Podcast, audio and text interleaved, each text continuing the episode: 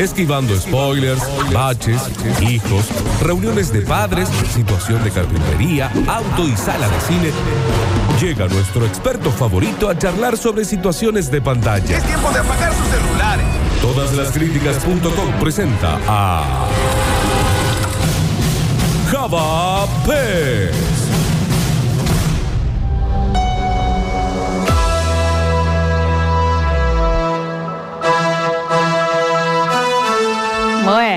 Escucha esto. La mejor presentación para este maravilloso bloque a cargo del carpintero que más conoce sobre cine y series y todo lo que es contenido audiovisual de plataformas. Javier Pérez, esto es todo suyo. ¿Cómo andan, Lolita? ¿Cómo andan, chicos? ¿Todo bien? Hola Java, bienvenido. Hola Javier. Bien, eh, ¿Cómo andas, Nardo? ¿Cómo andas, Dani? Ahí. Ahí, más o menos. Sí, no está muy bien el Dani. No, Dani no. No está muy bien el Dani, No, qué no. pena. Chicos, les cuento, bueno, los escucho bajito, pero ¿saben qué? Les voy a contar una cosa privada, si se me permite. Anoche soñé con ustedes. Bueno, che, ojo que está pasando mucho, lo habíamos hablado, pasa mucho que uno sueña. ¿Qué soñaste vos? eh? Ponele. Claro, debe ser que ya los extraño porque no voy. En realidad, mi sueño era me- medio pesadilla porque me terminaban echando el programa. Y sí, no falta mucho. Eh, Daniel. ¿Eh? Ahora cuando termine el programa tenemos que hablar unas cositas Yo con vos. eh, no sé si fue un, un sueño o el grupo de WhatsApp. Tal Yo creo vez. que fue el No, grupo de Java, WhatsApp. para nada. Jamás. ¿Cómo nos vamos a deshacer de vos? Yo sé que muchísimas radios están eh, buscándote y demás. Yo no voy a permitir que te lleven. Bien ahí, Lola, bien ahí. No, porque bueno, y me desperté porque, viste, cuando uno recuerda el sueño, porque recuerda el sueño que se despierta a la mitad. Sí. Sí, Y era total. como que, bueno, primero me sacaban del aire, después decían, bueno, para que tenemos que charlar algo entre No, nosotros. no, no, no, no. Chau, bloque. No, Vos sabés que no. en esto, ¿por qué no te tenés que sentir solo, Java? Porque es algo que venimos soñando todos hace como dos años. Entonces, Mal. no, es la primera vez que te sumas a un sueño de todos nosotros. No, no. Y, y pensando en esto me di cuenta que era el único columnista, ¿o no? Sos el único columnista Eras el en este último momento, columnista. ¿no? También la pandemia, porque teníamos algunos planes, pero bueno. No, nada, Java, nada, en absoluto. Javita, ya mismo quiero saber qué puedo ver en esta cuarentena. Dale, poco tiempo tenemos, te voy a contar dos o tres cosas cortitas y rápido. Dale. Primero que, eh, bueno, les llegó la hora a los Oscars porque ayer la Academia anunció que para esta edición, para la edición que se viene en febrero, la edición número 93 de los Oscars, van a permitir todas aquellas películas que se estrenen vía streaming. Ahí ¿Se está. acuerdan que no se podía? ¿Cómo adelantó la, la pandemia? Adelantó el progreso en ese tipo de cosas, ¿no? Claro, eso es así, pero bueno, los tipos, como siguen siendo de hierro, dijeron, bueno, esto porque es el caso de la pandemia. Si se llega a levantar la pandemia antes del tiempo, le vamos a poner la condición de que estrenen en las salas.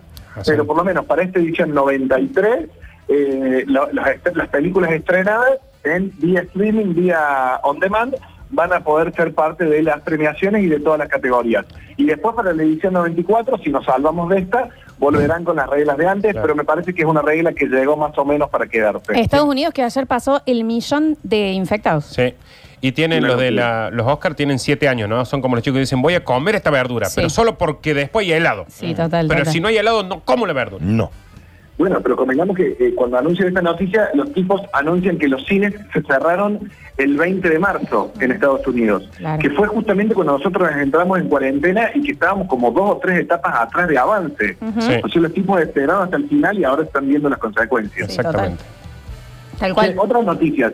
En Netflix hay un par de, de do- documentales, docuseries, que se llaman Explained, no sé si las vieron, que está Sex Explained, de, de Mind, que te explican el cerebro, la sexualidad, no sé si las pudieron ver, son cortitas. Bueno, ahora salió uno, porque había salido en su momento en noviembre, anticipándose a todo esto, es ese famoso documental donde habla Bill Gates, que dice que tranquilamente... Sí, sí, sí. Lo he visto en redes, pero no tuve la chance de verlo. Bueno, es un documental donde Bill Gates dice, che, eh, ojo que en cualquier momento puede aparecer algo, por eso es que, viste que el tipo está poniendo mucha plata para encontrar la vacuna, y, se le, y, y al principio, cuando todo esto era nuevo, se dice, el tipo lo sabía, por eso lo cuenta ahí, es un virus creado y toda esta movida. Pero en realidad eh, entre- entrevistan a un montón de científicos donde dicen, hay un tipo SARS que en cualquier momento va a aparecer. Sí. Que era más o menos lo que venían diciendo todos los papers de la medicina, diciendo que en cualquier momento aparecía un virus.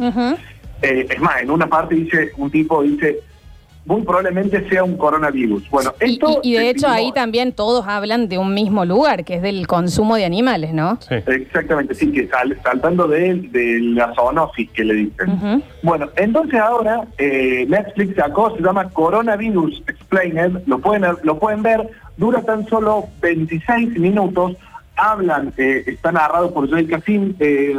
Simmons, eh, habla entre ellos, entre muchos otros infectólogos y gente de la salud, habla Bill Gates, y eh, este docuserie, que si usted la, la encuentra a ver que es una serie, que tiene tres capítulos, pero que tan solo podemos ver uno, porque la idea es filmar uno en agosto y filmar uno en diciembre, uno en agosto cuando la cosa esté más controlada, y la esperanza dice en diciembre cuando ya esté prácticamente erradicado. O sea que en este, en este primer capítulo, Explained, ¿se llama? Coronavirus Explained, Claro, así el lo encuentran. coronavirus, o sea, bueno, buscas coronavirus en Netflix, entonces Sí, y te va a aparecer. a ver, eh, si tienen, generalmente a- alguna, le cambian el título, pero, pero es corona, cu- cuando pones coronavirus te sale, es lo primero que te sale. Bien, perfecto. Eso está en Netflix entonces para todos los que después eh, no se acuerden tampoco los, los nombres, va a estar en nuestras redes. Exactamente, Netflix 26 minutos lo ven cuando en una ida al baño prácticamente. Ah, Ay, que yo estamos viendo Netflix en el baño. Se- sale mucho Netflix en el baño, me parece. ¿eh? Bueno, Bueno, Java, Bueno, segunda recomendación. contarte, sé que al Dani le gusta mucho Westworld, que ya están, ¿es verdad Dani o no? Sí, sí, claro que sí. Bien, está confirmada la cuarta temporada, se dice que va a ser para el 2022, todo depende de cuándo se pueda filmar, y ya están cerrando una quinta y sexta temporada. Así que los creadores de Westworld, están, eh, los fanáticos están como locos porque tienen esta gran serie para rato Westworld que se puede encontrar en qué plataforma. HBO. en HBO. en HBO. Bien, perfecto. ¿Esa es la que comenzó con Anthony Hopkins? Sí, Claro. Exactamente. Exactamente, que es como una especie de reality show. Bien.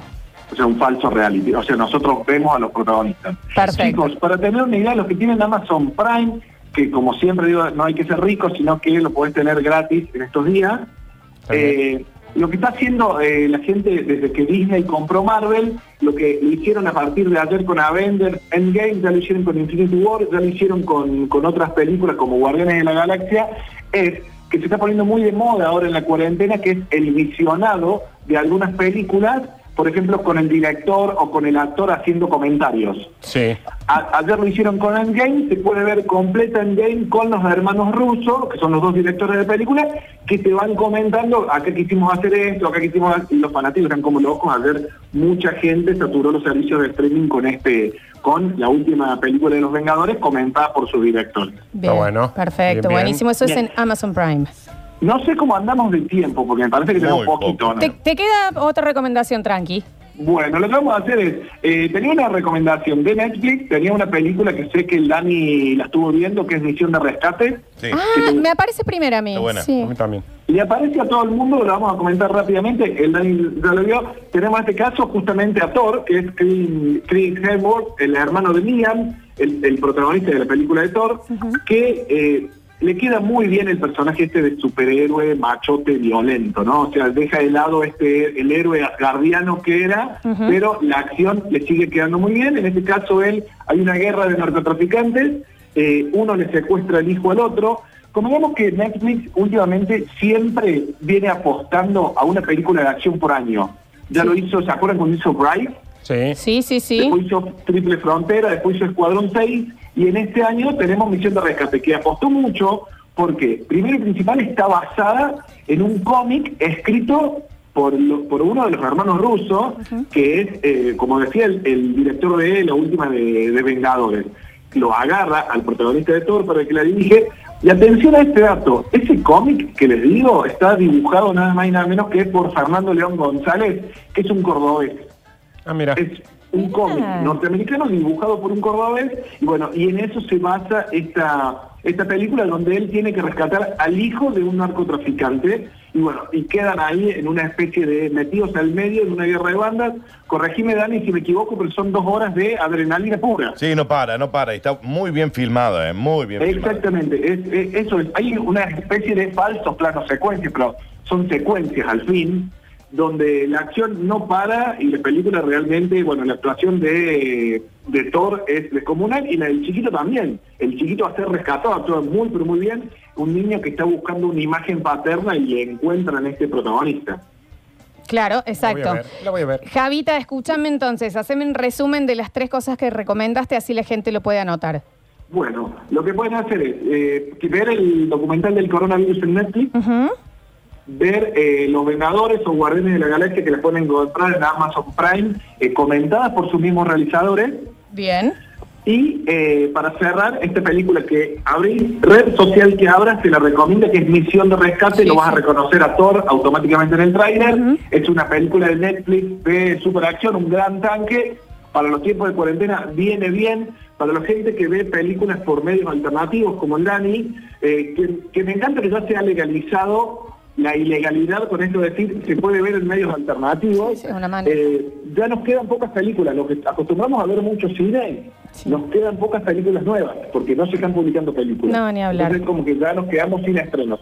A tener en cuenta esto. Y para la semana que viene te anticipo, Lola, Sí. 10 series de Netflix que van a estrenar en este año, Bueno. pero que no, van, que no van a tener su segunda temporada. Toma. Que por la pandemia ya van a estar canceladas y te juro que hay algunas que parecen súper atrapantes, pero bueno, no van a tener segunda temporada. Javier Pesa, entonces, con sus recomendados de series y películas. Muchísimas gracias, Java, por aparte de adecuarte a este último bloque que se nos hizo más corto por el tema de, de lo que hicimos hoy de la rueda de pymes. Así que gracias. Java Pez. Me encantó lo que hicieron, les mando un beso, los extraño y en cualquier momento rompo la cuarentena, voy a está bien, No rompa eso, la no la cuarentena. rompas, pero nosotros también te extrañamos. Un- Voy y lo beso a Nardo. Está bien, Está bien, en el cuello. Un beso grande, Java Pez. Chau, chicos.